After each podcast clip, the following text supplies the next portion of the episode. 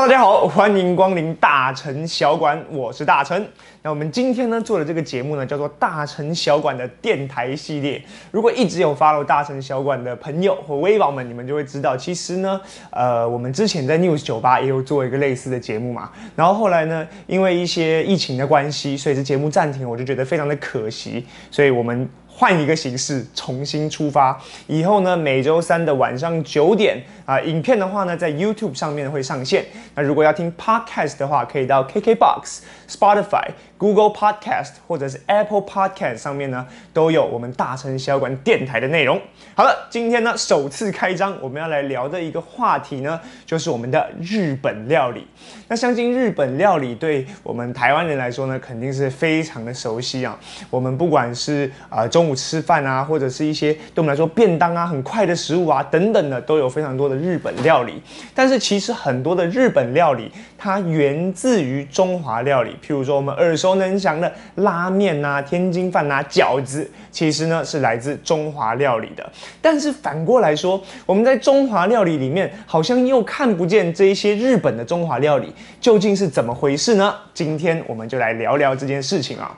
其实中华料理呢，是在十九世纪末期的时候呢，传到了日本去的。那当时的一个时空背景，是因为日本在当时工业化非常的快，在亚洲甚至可以算是最快的。所以呢，因为工业化的需求，就需要大量的这样子的工人嘛。所以呢，就有很多当时的中国人呢，为了寻求更好的生活，为了找到更好的工作机会，所以呢，移民到了日本去做当时的时薪的劳工啊，有点类似长工这样子的感觉。那因为来了大量的中国人，也带进了中国的饮食文化。那当时呢，也有留学生啊，也有工人啊。那这些饮食文化呢，留了下来。经过一些日本人的改变以后呢，变成了我们现在吃到的中华料理。因为中国菜呢，非常的多油或多盐、重口味等等啊。对于吃饮食习惯一向是比较清淡的日本人来说啊，太重重口味了。而且再加上呢，江户时代之前，日本人因为宗教信仰的关系啊，是不吃瘦肉类的。所以呢，当时的这样的中华料理传到日本的时候，相对来说啊，有一些太浓厚的一些猪的腥。味啊，或者是太重口味的啊，经过了日本的一些调整以后呢，在地化了。那我们要来聊到的第一个，就是我们最常见的日本拉面。也就是我们的拉面，我也不知道这样发音对不对啊。那关于日本拉面呢，其实有很多种说法，包括它的起源就有非常多种的变化。那其中之一呢，我们分享一个比较有意思的，就是在一九一零年的时候呢，在东京浅草这个地方创业的，叫做来来轩。这个来来轩呢，它是一个中华料理馆。本来来到这来来轩吃饭的呢，都是一些中国的这些啊实薪的劳工啊，或者是一。些留学生啊，等等啊，都是中国人，但是呢，因为实在是非常的有特色，所以后来发扬光大了。那这个来来轩的厨师啊，本来都来自于广东。所以广东呢，他们在做任何的面点的时候啊，习惯有一锅高汤，一个老汤。而这个老汤呢，通常都来自于啊猪骨啊或猪肉啊这样炖出来的一个浓汤。那对当时的日本人来说啊，这样子的那种腥味实在太重了，没有办法接受这样子的一种肉腥味。所以呢，来来轩的老板呢，他就突发奇想，在这样子的肉汤里面呢，倒入酱油，哎，就可以稍微去掉那股腥味，哎，多了一股酱香味。这个汤。头啊，本身就变得非常的呃甘甜啊，这个呢就是日本拉面汤底的一个起源啦。那来来轩是刚刚我们有提到，在东京浅草这个地方开设的嘛。那这个中华料理屋里面呢，卖的全部都中华料理，其中有一道就叫做支那面啊，支那就是 China，也就是我们中国面的意思。那这个支那面呢，里面加的这个料啊，也非常的简单啊，就是一个汤。就是我们刚刚说到的酱油加猪骨汤的汤底，再加上面条。其实呢，像这样子的这个支那面呢，后来呢又加入了一些变化，譬如说加入叉烧肉啊，加入一些名门卷啊，名门卷就是鱼板的一种，还有烫菠菜以及海苔啊，加入了一些这个当地日本的一些食材，以及从广东带过去的叉烧这样子的食材，形成了现在正宗的东京拉面的组合。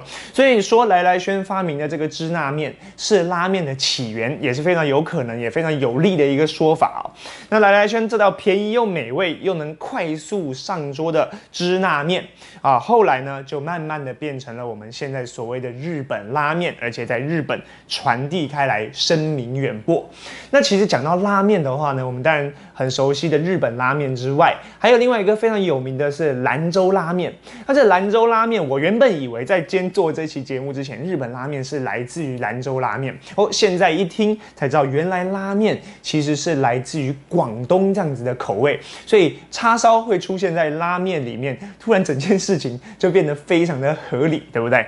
好的，接下来下一个我们要讲到的是天津饭啊，日文叫做 Dancing Han。那天津饭呢，这也非常的特别，在日本的中华料理店里面是一定可以见到的一个冻饭菜。但是我们在中华料理，不管是在台湾或者是在中国大陆，我们都没有听过所谓的天津饭。我相信天津应该也没有天津饭。那天津饭它究竟是怎么样的一个食物呢？它其实是由这种芙蓉蟹或芙蓉蛋，然后呢再配上酸甜的酱汁去盖在饭上面，这样子的一种烩饭或是盖饭的感觉。那它的具体制作方法大概是搅拌均匀的蛋液中加入蟹啊、虾啊、葱啊、香菇啊这种炒熟的配料以后呢，再把这个蛋啊弄得有点半生不熟、滑蛋滑蛋的感觉，然后呢再淋上酱汁以后，最后盖在我们的饭上面。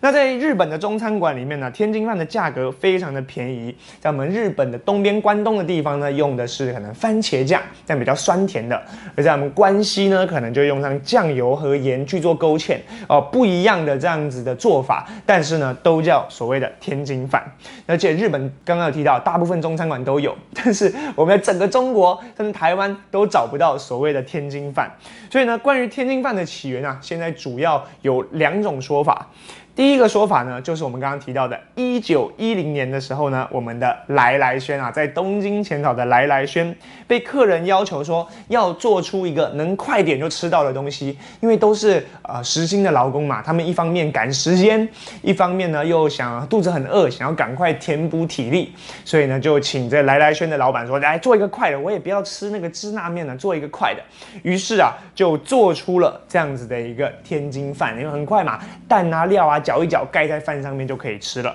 那另外一个说法呢，同样是在大正时期，有大阪名叫做大正轩的中餐馆里面的这个厨师啊，利用天津产的梭子蟹去做出芙蓉蟹盖在饭上面。所以呢，因为用到天津螃蟹嘛，所以才有了天津饭这样子的一种说法。那这两种说法之外呢，其实还有其他的各式各样天津饭的说法。但是至今日本人他也不知道为什么天津饭叫天津饭，那就变成了一个罗。生门。不过天津饭本身，我光用想象的就会很像我们的这种什么滑蛋牛肉、滑蛋虾仁烩饭，有没有？就是浓浓的酱汁，然后滑滑的蛋，然后再配在饭上面，是很快速又很美味，又可以填饱肚子这样子的一道料理。好的，说完天津饭呢，我们再来讲讲饺子。饺子呢，在日本叫做 gyoza。那这个饺子呢，其实呃，跟我们认知的饺子不一样。我们一般在台湾然后说，哎，今天晚上要不要吃饺子？呃，马上在脑海中出现的画面应该是妈妈拿那个冷冻水饺放到水里面去煮嘛。所以呢，是水煮的饺子，在台湾就叫饺子。那如果是煎的饺子，我们一般叫锅贴或是煎饺。但是在日本啊，我们讲饺子讲 gyoza。就是指煎饺，而如果你要说水煮的饺子的话，反而要说 sui g o z a 就是水饺子才是日本的煮饺子的意思啊。那这个日本啊，现在在各地其实也都有卖饺子，呃，其实它的流行是比拉面还要快速的。为什么呢？因为饺子它其实制作上非常的简单啊，器材上也很简单，可能一个铁板啊，面包肉。一煎，哎，这样子就可以吃了。那在这个二战结束的时候啊，有很多的这样的日本军人呐，回到了日本啊。从满洲回到日本以后呢，他们其实是没有工作的，所以呢，就很多人开始推起了这个手推车，就卖起了饺子，好吃又方便。那在当时啊，有一个演员叫做古川绿波，他写过了《绿波的悲惨实记》，里面呢就记录了战后刚开始卖饺子的店家哦，提到了东京涩谷啊，有很多新兴的饺子店开幕啊，都是从满洲回来的相关人员开设的。所以呢，这样子的饮食在日本会传播开来，其实跟当时战争啊这样子的历史背景很有关系。这个水饺和煎饺，其实在当时候都有卖的，但是呢是拿来当配菜啊。通常呢，你点饺子。不是主食哦，会再配菜啊、饭啊、面啊这样子去做搭配食用。那日本是以米米食为中心的一种文化嘛，所以呢，用油煎过的饺子以后啊，有那种油香味、油香味的，就非常适合拿来搭配这个饭。所以呢，现在甚至还有出现所谓的饺子定时啊、饺子冻这样子的，就是煎饺。配上白饭，但是其实对于我们台湾的饮食文化来说，饺子就是我们主食。我们今天晚上吃个锅贴就八颗、十颗、十二颗，对不对？那但日本它这个呢，只能当做是配菜，不算是主食，一定还要配上一碗热热的米饭。所以呢，这个日本的 gyoza 其实呢是跟我们台湾的吃法是不太一样的哦。那最后呢，我们既然是台湾人，当然要讲到。我们的台湾拉面，哎，这个就很有意思，就是大家都想象说台湾呢有很多的日料嘛，日本的文化充斥着整个台湾，但是其实呢，台湾也有一些料理留在了日本，就是这道台湾拉面，但它其实跟台湾料理没有任何的关系，因为在台湾我们也没有吃过所谓的台湾拉面嘛。那到底是怎么一回事呢？其实是在一九六零年代末期的时候啊，在我们的 Nagoya，也就是名古屋这个地。地方呢，有一个台湾料理店，它的名字叫做味仙啊，味道的味，神仙的仙，味仙这样的料理店呢，他们的店长叫做郭明优，哎，你看姓郭，一看就知道应该是台湾人啊，没错，这个台湾的店长呢，他发现啊，在拿沟亚，在名古屋呢，大家都喜欢吃辣，所以他在制作这样的肉燥饭，做肉燥的时候呢，就加入了大量的辣椒。所以呢，在佐以这个酱油拉面的汤头啊，当时这个来来轩的这个支那面已经很红了嘛，所以我先做一个很辣的肉臊，再放到这个酱油的这个拉面汤头里面，哎，结果呢，在最后放入这个豆芽菜、韭菜这样子的一些菜类，就有点像我们台湾在吃这种阳春面的时候，里面会有一些韭菜啊，或一些豆芽菜这样子的一个组合，就形成了台湾从来没有的。台湾拉面，而这个台湾拉面呢，在本来是作为员工餐推出啊，就店长自己做给员工吃的，没有想到啊，被客人品尝到了以后啊，赞不绝口，很快的呢就登录上了正式的菜单，而且在日本广为流传。那由于发明者我们郭明优先生呢是这个台湾人，所以呢就把它命名为台湾拉面。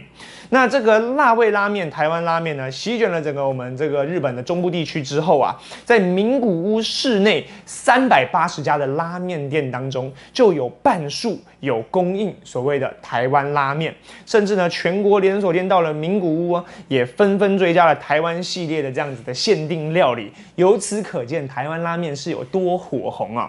那虽然每家店的这个台湾拉面做法呢，都多多少少有点差异，但是基本都相去不远，就是我们的台湾肉燥，再加上大量的辣椒，最后呢再泡到我们的这个酱油汤底里面。那韭菜啊、豆芽菜啊、辣椒、葱啊等等这样子的配料，当然都是可以加进去的。这个台湾拉面其实让我想到的，呃，包括因为它是辣的嘛。然后又加上豆芽菜、韭菜这样的这种做法，让我想到四川的担担面，那种红油拌面这样子的感觉。那。当然也加上我们台湾很精髓的肉燥，这样子的不一样的组合，结果在日本竟然变成一个广为流传，而且甚至到现在都可以吃到的拉面，所以让我不禁啊感受到啊历史是活的。我们也常常说语言是活的，语言会变化，但是其实食物也是啊，每天每天都有不一样的食物在被创造出来，而且尤其是因为我自己很喜欢做菜嘛，所以在阅读到这样子的故事的时候，就想说哇，当时我们也是台湾人。郭明优他在日本就自创了这么一道菜，结果到现在呃已经流传了好几十年，可能呢会千古流传下去。我就觉得哎也不一定我们要做什么很厉害的历史伟人，我们发明一道菜，搞不好也可以千史留名。作为喜欢做菜的我，让我想到就非常的兴奋，赶快回家出一个新的口味的拌面，对不对？好了，以上就是我们日本中华料理的全部内容。那这样子的这个内容呢，也希望大家可以喜欢。然后我们以后会在每周三晚上的九点呢更新新的一集。那主要呢都会聊可能跟吃啊或饮食文化相关的各式各样的内容，在 YouTube 还有各大 Podcast 的平台上面都可以看得到。好的，我是大成，我们下次再见。